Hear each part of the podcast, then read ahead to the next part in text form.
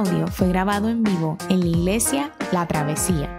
Nos alegra que puedas utilizar este recurso y esperamos que sea de bendición.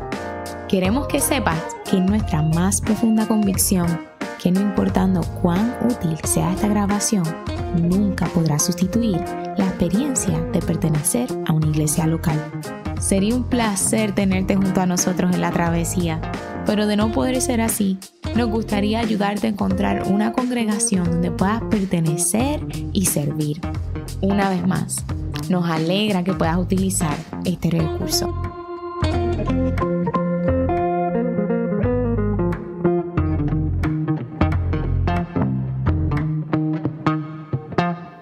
Muy buenos días, le invito a ponerse en pie para dar lectura a la palabra de Dios.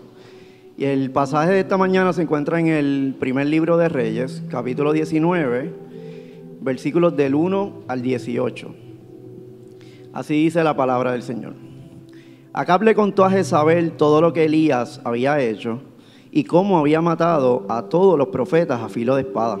Entonces Jezabel envió un mensajero a Elías para decirle, que los dioses me castiguen sin piedad si mañana a esta hora no te he quitado la vida como tú se la quitaste a ellos.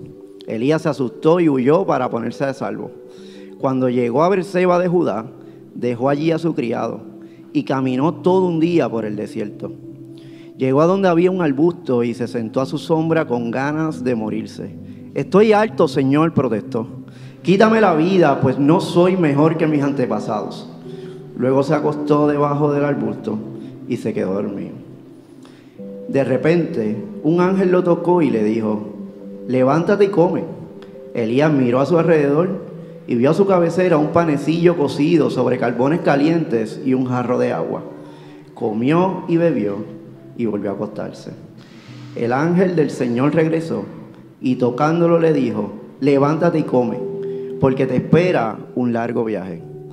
Elías se levantó y comió y bebió. Una vez fortalecido por aquella comida, viajó 40 días y 40 noches hasta que llegó a Oreb, el monte de Dios. Allí pasó la noche en una cueva. Más tarde, la palabra del Señor vino a él. ¿Qué haces aquí, Elías? le preguntó. Me consume mi amor por ti, Señor Todopoderoso, respondió él. Los israelitas han rechazado tu pacto han derribado tus altares, a tus profetas los han matado a filo de espada, y yo soy el único que ha quedado con vida, y ahora quieren matarme a mí también. El Señor le ordenó, sal y preséntate ante mí en la montaña, porque estoy a punto de pasar por allí. Como heraldo del Señor vino un viento recio, tan violento que partió las montañas e hizo añicos las rocas, pero el Señor no estaba en el viento.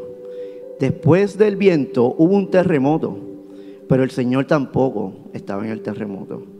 Tras el terremoto vino un fuego, pero el Señor tampoco estaba en el fuego.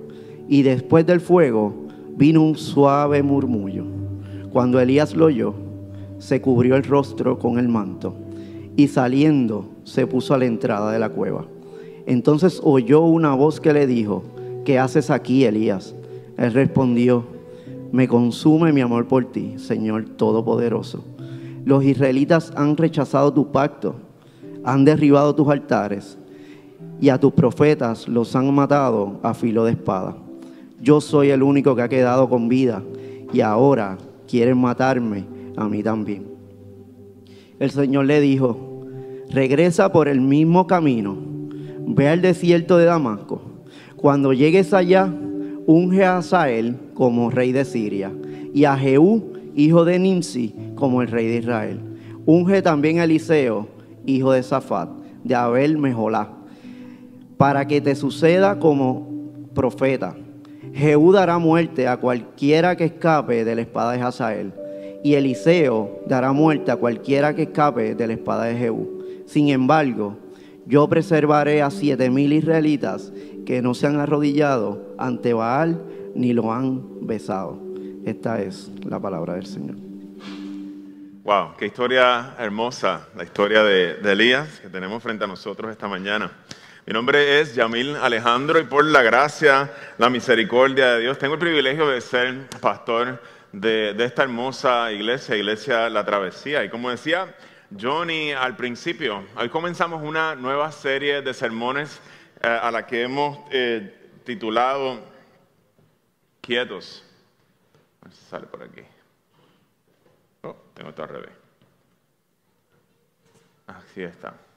La que hemos eh, le puesto como título Quieto. Si ustedes llevan un tiempito acá entre nosotros, eh, el año pasado eh, un grupo de líderes entendimos que era saludable para la iglesia tener un tiempo de descanso al año, especialmente durante el mes de julio, que nosotros pudiéramos bajar nuestras revoluciones y tener un tiempo en el que pudiéramos reposar, eh, de alguna forma utilizando los ritmos que Dios establece en la creación y utilizando los ritmos que establece en su ley con Israel.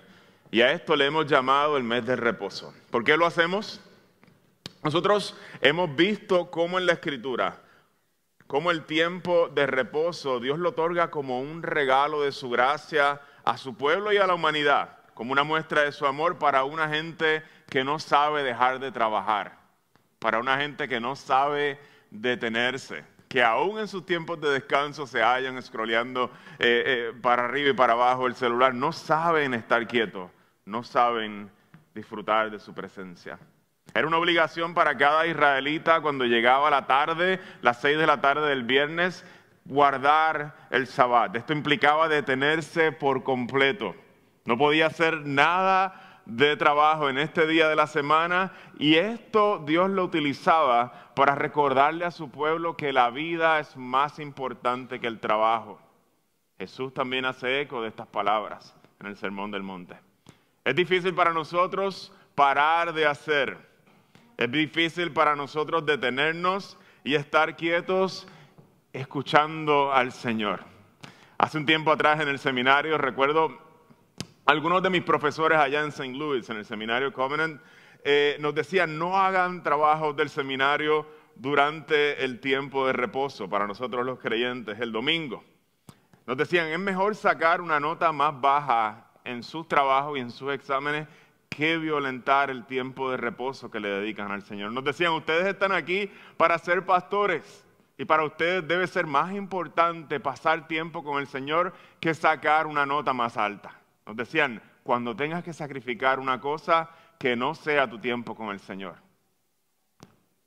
Y fue una de estas cosas, ¿verdad?, que, que, forman a uno y ese tiempo de reposo de alguna forma empieza a dar forma a tu vida y establecer y ayudarte a entender las prioridades de la vida. Como iglesia en este mes, de la misma manera, la cosa se mueve más suave.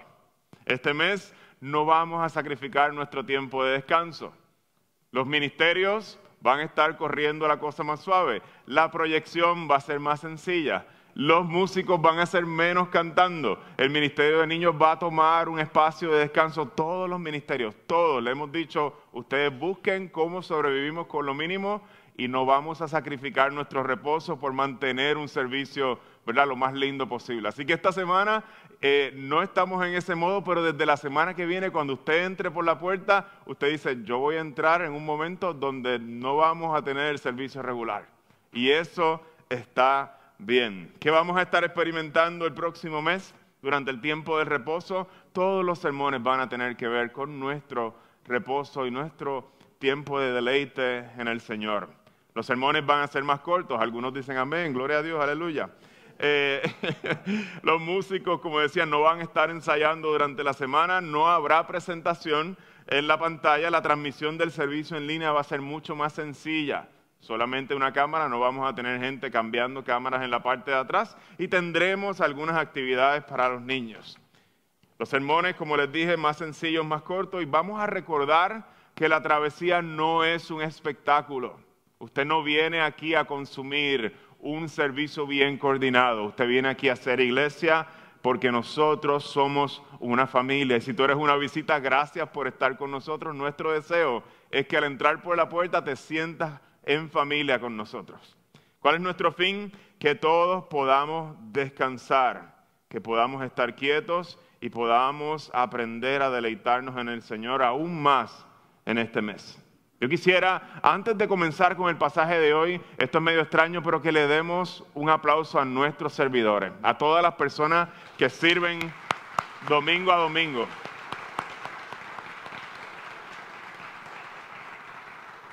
Porque la verdad es que se fajan y usted se va a dar cuenta el domingo que viene cuánto se fajan ellos para que todo salga como sale durante la semana, durante el domingo regular. En el pasaje de hoy nosotros vamos a considerar un profeta muy conocido en la Biblia, el profeta Elías. Este es un hombre muy eh, eh, que tiene un, trayecto de, de, milagros, de hacer grandes cosas para el Señor, o el Señor a través de él hacer grandes cosas, pero hoy lo vamos a encontrar en una etapa oscura de su vida. Un momento en el que sintió que su vida llegaba al final. Se nubló todo su entendimiento. Sintió que ya Dios no tenía nada con él, que su vida había llegado al final. Elías es un profeta muy conocido en el mundo cristiano, también en el mundo judío. Es uno de los hombres que Dios utiliza para mostrar su poder a través de grandes milagros. Si te acuerdas, allá cuando resucita un niño, hijo de la viuda de Sarepta, todos los demás profetas habían muerto en Elías, eh, eh, eh, digamos, a, filo de espada, muchos otros habían muerto, pero Elías es un profeta que no experimenta la muerte como la experimentan todos los demás seres humanos, es llevado al cielo de manera sobrenatural y milagrosa. Cuando Jesús experimenta la transfiguración, adivinan quiénes estaban allí en ese momento de la transfiguración. En un lado estaba Moisés y en el otro estaba Elías. Así de importante es este profeta para el pueblo de Dios, para la gente. Así de influyente fue el ministerio de Elías en, eh, Israel. Es algo así como preguntarle a un puertorriqueño, ¿te acuerdas de Roberto Clemente? Y se te llena el corazón. Tú dices, seguro que sí. Murió llevando ayuda allá a los niños en un país de Centroamérica. Gran pelotero, orgullo de Puerto Rico. Así era Elías para el pueblo de Israel. Todavía los judíos ponen una copa para Elías esperándolo durante el tiempo de la Pascua, de manera simbólica lo ponen ahí, esperando a este profeta así de querido, es este profeta así de importante, es para los creyentes y para el pueblo de Israel.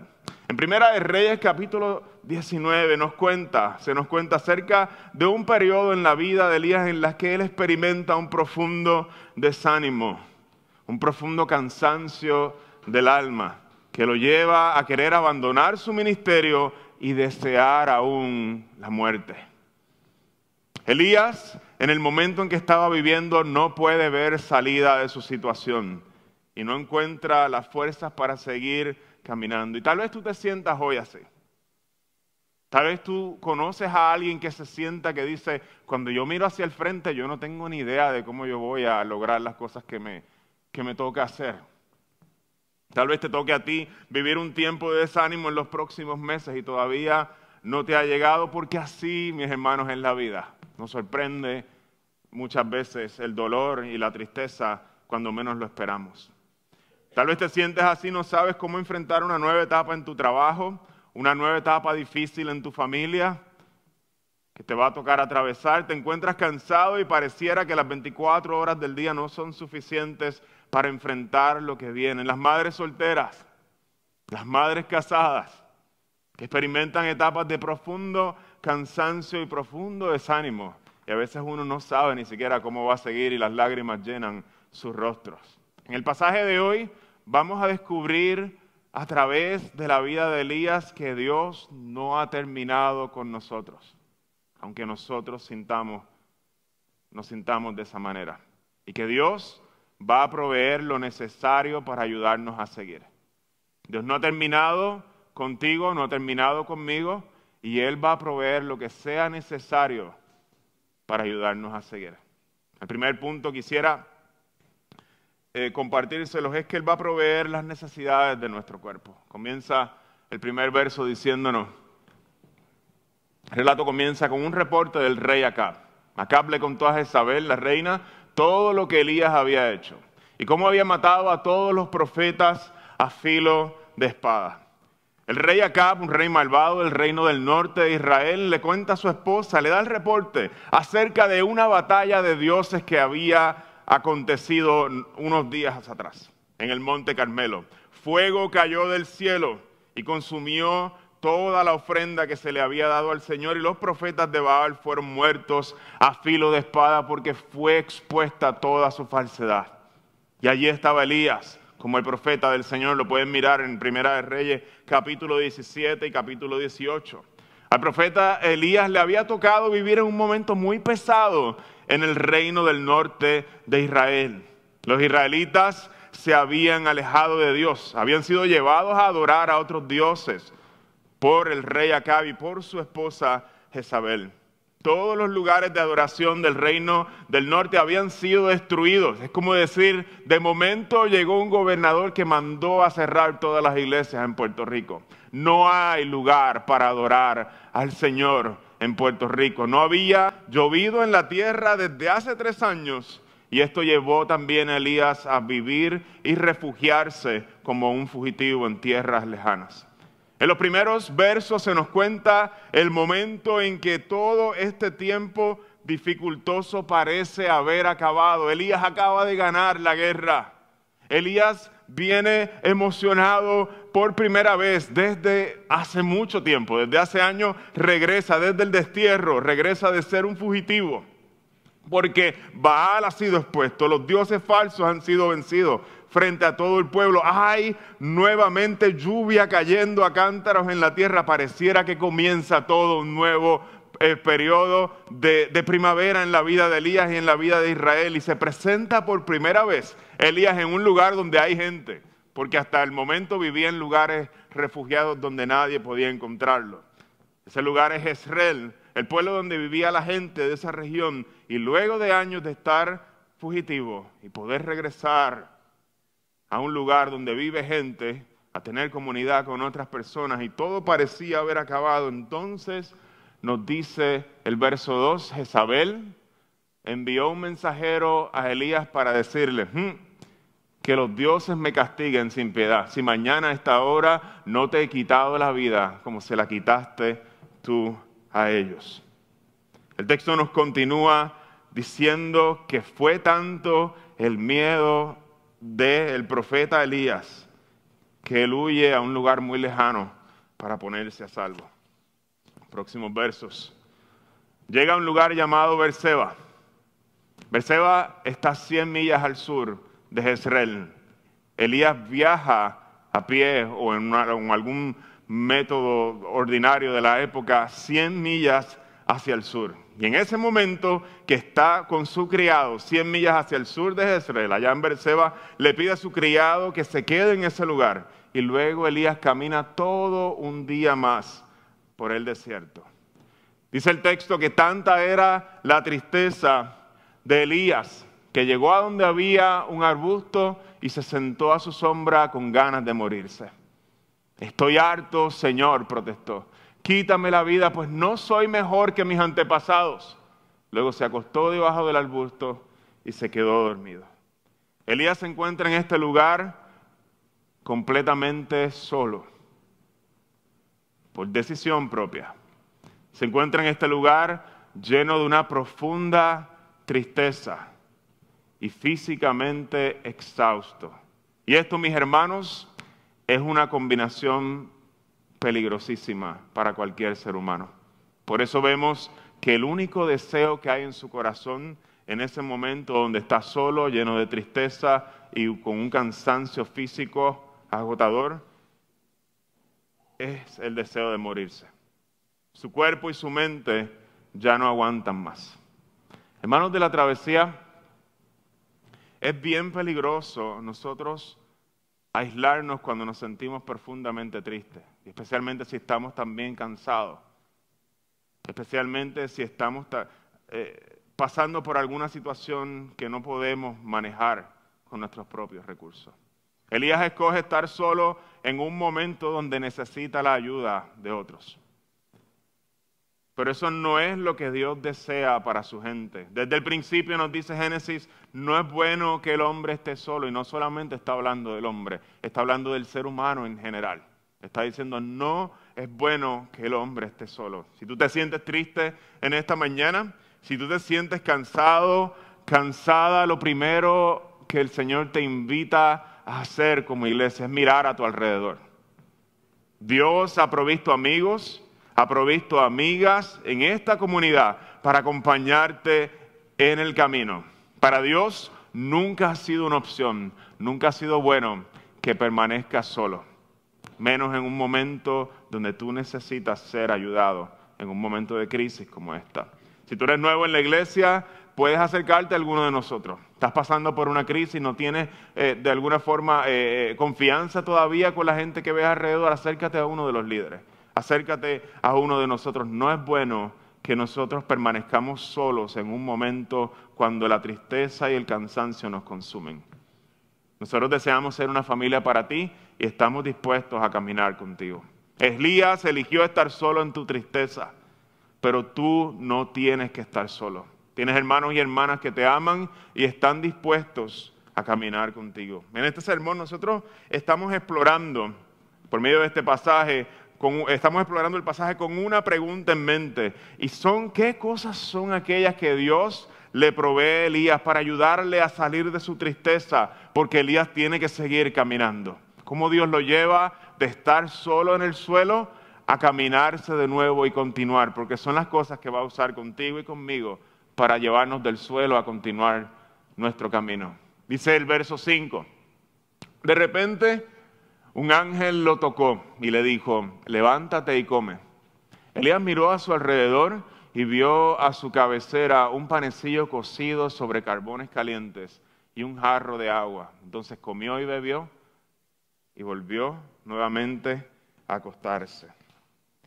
Elías se encontraba en el suelo debatiéndose entre la vida y la muerte, sin deseos de levantarse de ese lugar. Y la primera provisión que Dios hace es el alimento, la bebida y tiempo de descanso. Hay dos opciones para Elías aquí. Quedarse en el suelo y morirse o levantarse y seguir caminando. Y lo que marca la diferencia entre morirse en ese lugar y seguir caminando, lo primero que marca la diferencia es comida que le trae el ángel, bebida y descanso. Decía, yo estoy en la iglesia, yo pensaba que me iban a hablar de algo más espiritual. Comida, bebida y descanso, eso me lo podía decir el doctor, eso me lo podía decir mi nutricionista. Seguro que sí. Porque Dios nos diseñó como humanos. Y Dios quiere que tú y yo seamos humanos. Y las necesidades de un humano son las primeras que Dios va a atender. Comer, beber y descansar. Elías es un hijo de Dios y Dios lo va a tratar como a un humano. Va a fortalecer su cuerpo desgastado para que él pueda emprender el viaje que Dios tiene para él. Dios hizo a los seres humanos con cuerpo. Nuestro cuerpo no es, nuestra naturaleza física no es una naturaleza inferior a la naturaleza o digamos a la esencia espiritual. De ninguna forma la Biblia eh, eh, nos enseña esa idea. Nuestros cuerpos son diseñados por Dios y Dios quiere que tú seas de carne y hueso. Aún en la nueva creación, cuando todas las cosas sean restauradas, tú vas a ser una persona de carne y hueso que corre y que se come las cosas, se disfruta los árboles, no vas a volar por los aires. Dios ama nuestros cuerpos y parte de su provisión es llevarnos a fortalecernos para que podamos seguir el camino. Dios hizo a los seres humanos con cuerpo, como decía, el bienestar de una persona, especialmente en una situación de profunda tristeza, depende en gran manera de alimentarse bien y descansar. No hay ninguna ciencia compleja en eso. Esto es gracia común, sabiduría común, y no es un secreto bíblico.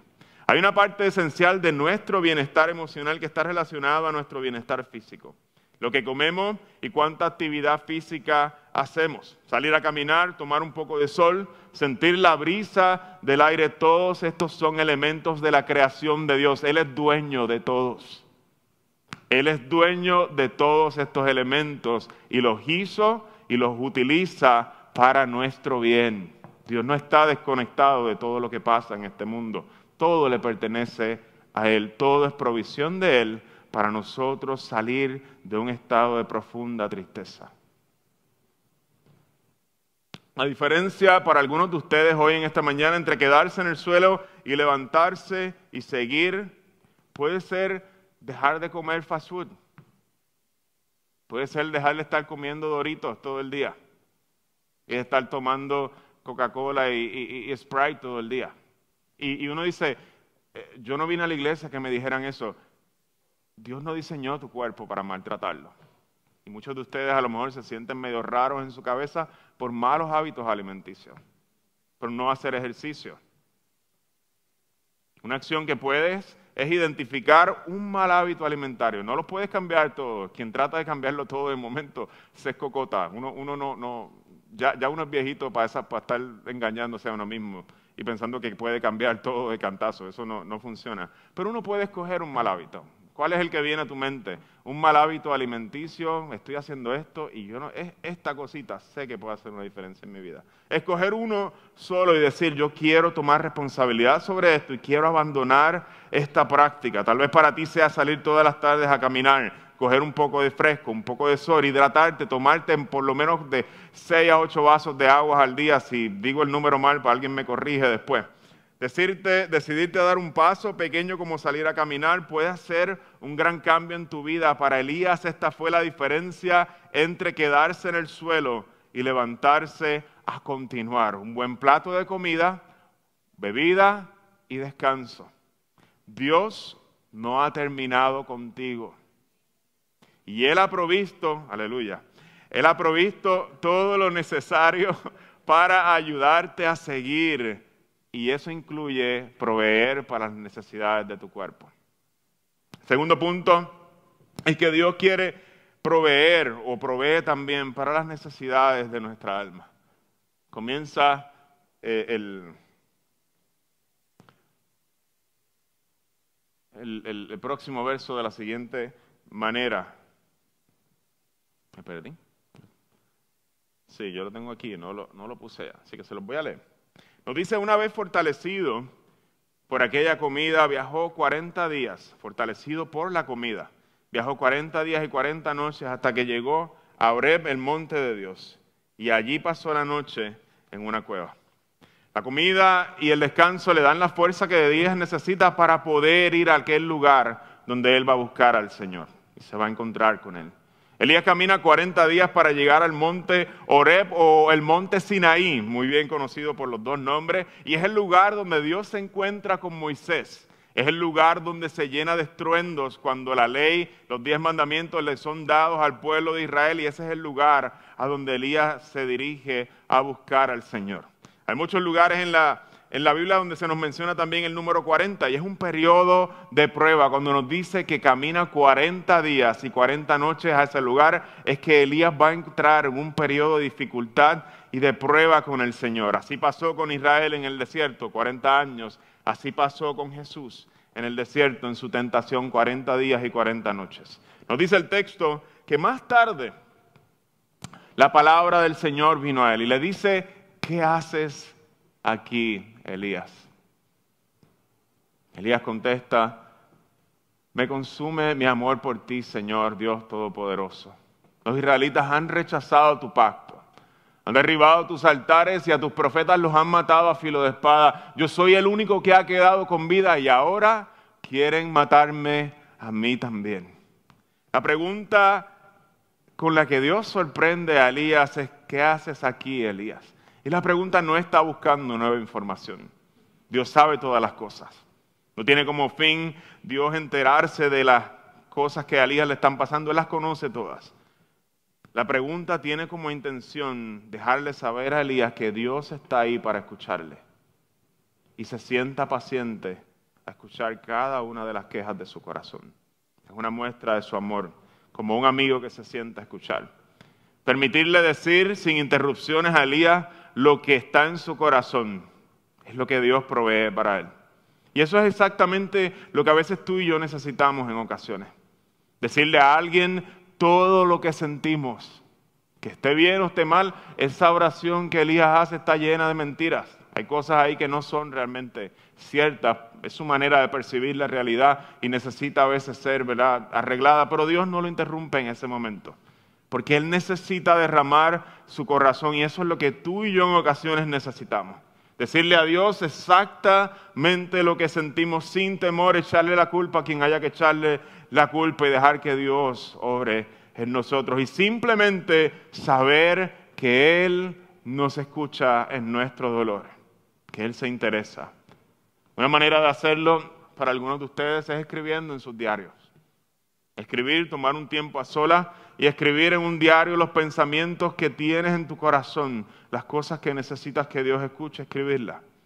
Llevar tu corazón a Él es algo que tal vez puedes empezar a, considerar si te sientes con una suma tristeza, comenzar con una práctica de escribirle al Señor cómo te sientes. El Señor no se siente intimidado por lo que vas a expresar en ese lugar, porque Él es el Dios Todopoderoso y Él es el, nuestro Señor, que se acerca a nosotros con compasión. Dice que cuando Elías termina de hablar, entonces Dios habla. El verso 11. El Señor le ordenó, sal y preséntate ante mí en la montaña, porque estoy a punto de pasar por allí. Como heraldo del Señor vino un viento recio, tan violento que partió las montañas e hizo añicos las rocas. Pero el Señor, nos dice la Escritura, no estaba en ese viento.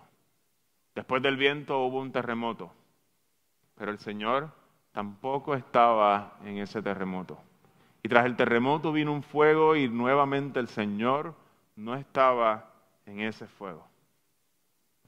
Y después del fuego vino un suave murmullo, un silbido apacible. Cuando Elías lo oyó, en ese momento se cubrió el rostro con su manto, salió de la cueva, se puso a la entrada de la cueva. Desde aquella cueva oscura, Elías contempla uno tras otro despliegues de la gloria de Dios, aquellos que vio Moisés en el monte, un viento muy fuerte que partía las rocas. Escucha temblores, comienza a temblar, a sentir aquel lugar temblar. Comienza a ver cómo se incendia todo alrededor de esto, pero a pesar de que estas son manifestaciones poderosas de Dios, no son lo que Elías necesita en este momento. Él ha experimentado la gloria de Dios muchas veces. Y dice el texto que luego de todas estas manifestaciones gloriosas, vino un silbido apacible. En el momento en que Elías escucha el silbido apacible, se coloca en la entrada de la cueva, cubre su rostro con un manto. El Señor estaba presente en este silbido apacible para encontrarse con Elías. El Señor vuelve en este lugar a hacerle la misma pregunta a Elías. ¿Qué haces aquí, Elías? Y Elías vuelve a responder con la misma respuesta, exactamente su misma queja. ¿Y cuál es la diferencia en este momento? En esta segunda vez que el Señor le pregunta. ¿Sabes que luego de esta pregunta Elías va a ser restablecido y va a volver a caminar a, aquel lugar a, a, ungir a Eliseo y va a seguir haciendo años de ministerio? Elías va a salir de aquí fortalecido para el ministerio. ¿Por qué no pasó la primera vez y está pasando en esta segunda vez donde Elías se encuentra con el Señor. Algo que me encanta de, ser papá es tener la capacidad, todavía son chiquitas, todavía la tengo, de calmar a mis nenas cuando están furiosas. A veces eh, una de ellas se acerca conmigo, hacia mí, con muchas de sus quejas. Está furiosa, está pataleteando, está sintiendo que ha, habido una injusticia, le quitaron un lápiz que a ella le encantaba y la vida se está cayendo para ella. Y en ocasiones la respuesta mía como papá es abrazarla y darle un abrazo del que no se pueda salir y empezar a darle un ataque de besitos un ataque de besitos, si usted va a mi casa, es eh, el acto de darle por lo menos 10 besos en cada cachete y entre cada beso decirle palabras bonitas y decirle cuánto le amo. Todavía mis niñas están en una edad donde eso las derrite. Y no pueden, aunque quieren seguir molestas conmigo, aunque quieren seguir con toda su queja, de momento se desvanece la queja. Yo no arreglé la situación, pero les mostré mi amor. Y eso es exactamente lo que Elías experimenta en el silbido apacible del Señor. El Señor no le da las respuestas que tal vez Él quiere. El Señor no arregla las cosas ni las injusticias que Él está experimentando. Pero en el silbido apacible, Elías encuentra todo lo que necesita su alma para poder seguir. Y es el amor de Dios derramado por Él de una forma muy poderosa. Y eso, además de la comida y la bebida, es lo que necesitaba su alma para poder continuar. En ese encuentro recibe Elías lo que necesitaba para seguir y es ser encontrado por un padre que le ama. Algunos de ustedes en esta mañana, ya acercándose a la tarde, o tal vez estamos ya en la tarde, necesitan acercarse a otros a pedir ayuda. Es parte de nuestra humanidad. Dejar que otros se acerquen a nuestras vidas y nos ayuden en los momentos cuando nos queremos aislar de todo el mundo y estar tristes. Algunos de ustedes necesitan bajar la pancita. es una manera de, de mejorar nuestros hábitos de alimentación. Incluir buenas rutinas en nuestra vida, y me incluyo ahí. La mala comida afecta nuestras emociones. Un solo hábito, escogerlo y decir yo quiero comprometerme este verano con escoger un hábito y empezar a vivir de una manera diferente y ganar confianza en el acto o en esa práctica. Pero algunos de ustedes tal vez diría a todos, lo más que necesitamos, lo más que nuestra alma necesita es un encuentro con el Dios del Evangelio, que nos ama cuando estamos caídos y nos derrama su amor. Recibir una nueva perspectiva en ese encuentro con el Señor. Descubrir que Dios no ha terminado contigo. Y recibir el amor por fe, porque no caminamos por vista, caminamos por fe. Recibir su amor y saber que su amor está comprometido a ayudarme a caminar, no importa lo que me toque caminar. Dios no ha terminado contigo, hermano y hermana de la travesía. Y Él va a proveer lo necesario para ayudarte a seguir, así como lo hizo con Elías. Quisiera ir concluyendo. Al igual que Elías, pasó 40 días en el desierto caminando a aquella montaña. Jesús también caminó 40 duros días en el desierto. A diferencia de Elías, él no tuvo alimento que le diera fuerzas en el camino. Y en su momento de mayor debilidad, allí se acercó Satanás para tentarlo y venció al enemigo no con las fuerzas que le dio el Padre. Lo hizo por su amor por ti y por mí. Aún en medio de su debilidad, no hubo un ángel que le diera comida en medio de su prueba.